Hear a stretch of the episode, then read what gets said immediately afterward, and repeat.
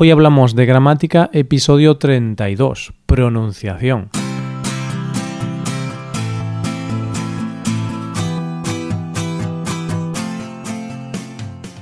Bienvenido a Hoy Hablamos de Gramática, el podcast para aprender gramática del español cada semana. Ya lo sabes, publicamos nuestro podcast cada miércoles. Puedes escucharlo en iTunes, en Android o en nuestra página web Recuerda que nuestra web puedes revisar la transcripción, hacer ejercicios con soluciones y disfrutar de atención personalizada por email. Estas ventajas están disponibles para los suscriptores premium. Hazte suscriptor premium en hoyhablamos.com. Buenas a todos, ¿qué tal? ¿Cómo estáis? Espero que tengáis vuestras lenguas preparadas, porque hoy vamos a hablar de la pronunciación.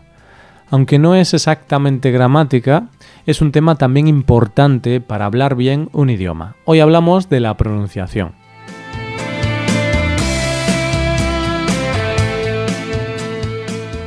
Bien, en este episodio no voy a explicar la pronunciación de cada letra en concreto, porque supongo que con vuestro nivel ya sabréis cómo se pronuncia la letra A o la letra B, por poner un ejemplo. En principio, la pronunciación del idioma español es bastante sencilla.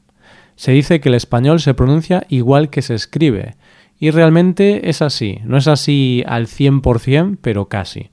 Es muy diferente a lenguas como el inglés, en las que si te encuentras una palabra que no conoces, probablemente no aciertes a pronunciarla bien.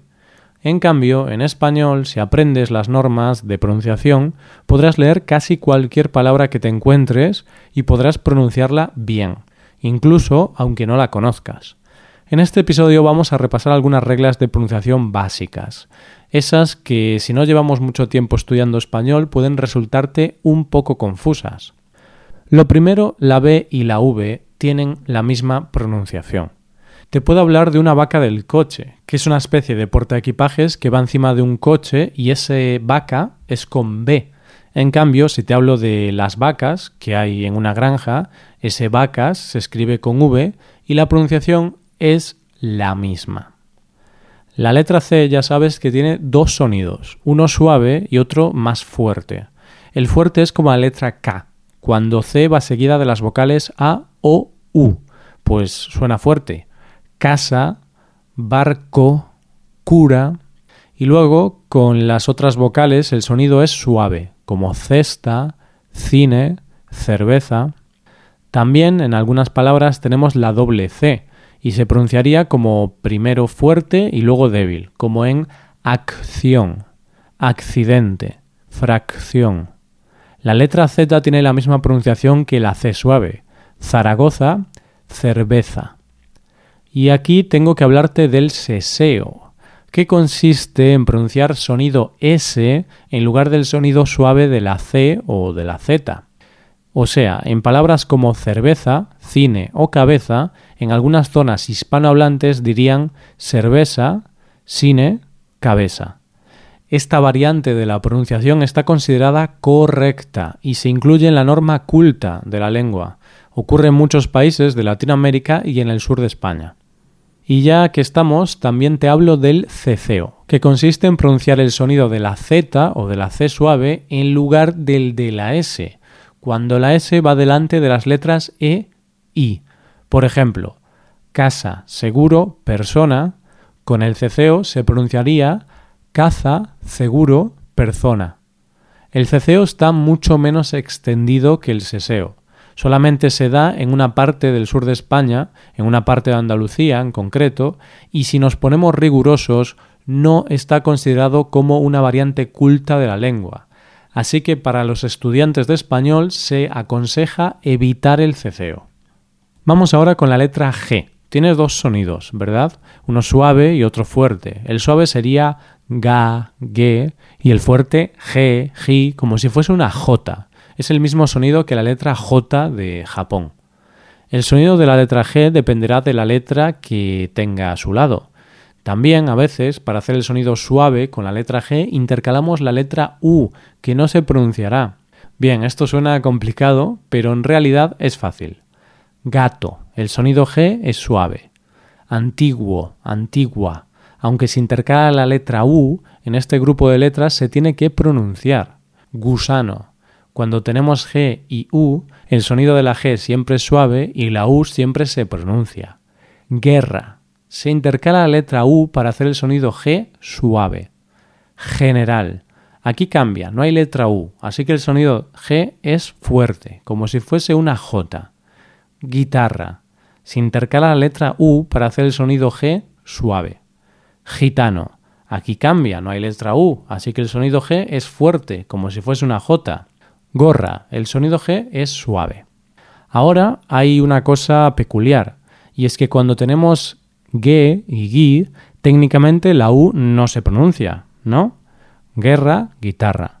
Pero hay una regla y es que en algunas palabras ese G y GUI se escribe con diéresis, que son dos puntos encima de la U, por lo que sí tenemos que pronunciar la letra U. Algunos ejemplos son palabras como desagüe, pingüino o antigüedad. Vamos ahora con la H, la famosa H. Me gusta la letra H. ¿Sabes por qué? Porque siempre está callada, en silencio, es una letra muda, nunca se pronuncia. Por eso, aquí los que sois nativos en inglés tenéis que prestar atención, porque tengo más de un alumno que a veces se equivoca y pronuncia un poquito la H y suena raro. Escuché el otro día a un amigo mío norteamericano que estudia español decir hoy hablamos. Y no, Neil, es hoy hablamos. Las dos Hs no se pronuncian. Pero bueno, fue un error sin darse cuenta. Él tiene un nivel avanzado y sabe bien esta regla. Pero a veces nos podemos despistar. Eso sí, si la H forma parte de CH, ahí sí se pronuncia, como en el nombre de Chicote. Chicote es un cocinero español muy famoso, pues su nombre comienza con CH, y esa H se pronuncia, pero porque van las dos letras juntas, CH. Y hay otra excepción. Cuando una palabra comienza por HU, puedes escuchar un ligero sonido a G, por ejemplo, huevo o huerta. Cuando los nativos pronunciamos estas palabras, suenan un poco como si comenzasen por G. Fíjate bien, yo no pronuncio huevo, yo pronuncio huevo. Ahora vamos con la Y y con la Y. Estas dos letras tienen la misma pronunciación, Técnicamente, si nos ponemos académicos, la RAE nos dice que hay dos opciones para pronunciar la Y. La primera opción es que la Y tiene una pronunciación diferente de la Y, pero un poquito diferente, es bastante difícil de apreciar. En el segundo caso, la Y se pronunciaría igual que la Y. Yo me quedaría con que las dos letras se pronuncian igual, porque es lo que hacemos una gran parte de los nativos, y ser capaz de dominar esa pequeña diferencia es muy complicado de hecho, yo las pronuncio igual. Así que podemos hablar de vaya con Y para expresar sorpresa, por ejemplo, vaya, no sabía que estabas aquí. Y podemos hablar de vaya con ella para hablar de un cartel grande. Mira, en esa valla hay un anuncio del corte inglés. Hay que destacar que en el sur de Latinoamérica, en países como Uruguay o Argentina, la pronunciación de estas letras es distinta. Pronuncian una especie de SH o algo parecido a la X. Por ejemplo, en la frase yo te dije que te llamaba, los argentinos pronunciarían yo te dije que te llamaba. La ñ, bonita letra, una letra característica de nuestro idioma. Se pronuncia parecida a la n, pero tenemos que apretar un poco la lengua contra el paladar para provocar esa pronunciación. Tengo una herida en la uña. Niñera. La primera letra es una n y la segunda una ñ. Niñera. La letra Q siempre va acompañada de la vocal U y la U nunca se pronuncia en este caso. Suena igual que la K o que la C fuerte. Queso, quiero, quedamos. Vamos con la letra R, de Roy. Como sabes, Roy es mi nombre. Vale, pues la letra R tiene dos pronunciaciones, una fuerte y una suave. Cuando la palabra comienza por R o cuando la R sigue a las letras L, N, S, tenemos que hacer la pronunciación fuerte. Roy, ratón, honradez. También si la R va entre dos vocales, a veces se escribe con doble R y por tanto tiene pronunciación fuerte, perro. Y la pronunciación más débil es en los demás casos. Por ejemplo, diferenciamos perro de pero. La primera es con doble R, por tanto pronunciación fuerte. Hablamos del animal, del perro. En cambio, en la segunda palabra hablamos de la conjunción pero. Se escribe con una sola R, por tanto se pronuncia débilmente. Pero. Y acabamos con la X. Se pronuncia un poquito distinto según su posición dentro de la palabra. De esto hablaremos más la semana que viene, pero bueno, es casi igual la pronunciación. Sexo, texto, xenofobia. Bueno, creo que la semana que viene vamos a practicar algunas palabras o conjuntos de letras difíciles de pronunciar. Si tenéis alguna duda o dificultad de pronunciación, podéis dejar un comentario con vuestros problemas y la semana que viene los solucionaremos. Y ya está, ya hemos acabado por hoy. En el episodio de hoy no hay ejercicios con soluciones, pero tenéis varias frases que podéis repetir para practicar vuestra pronunciación en español.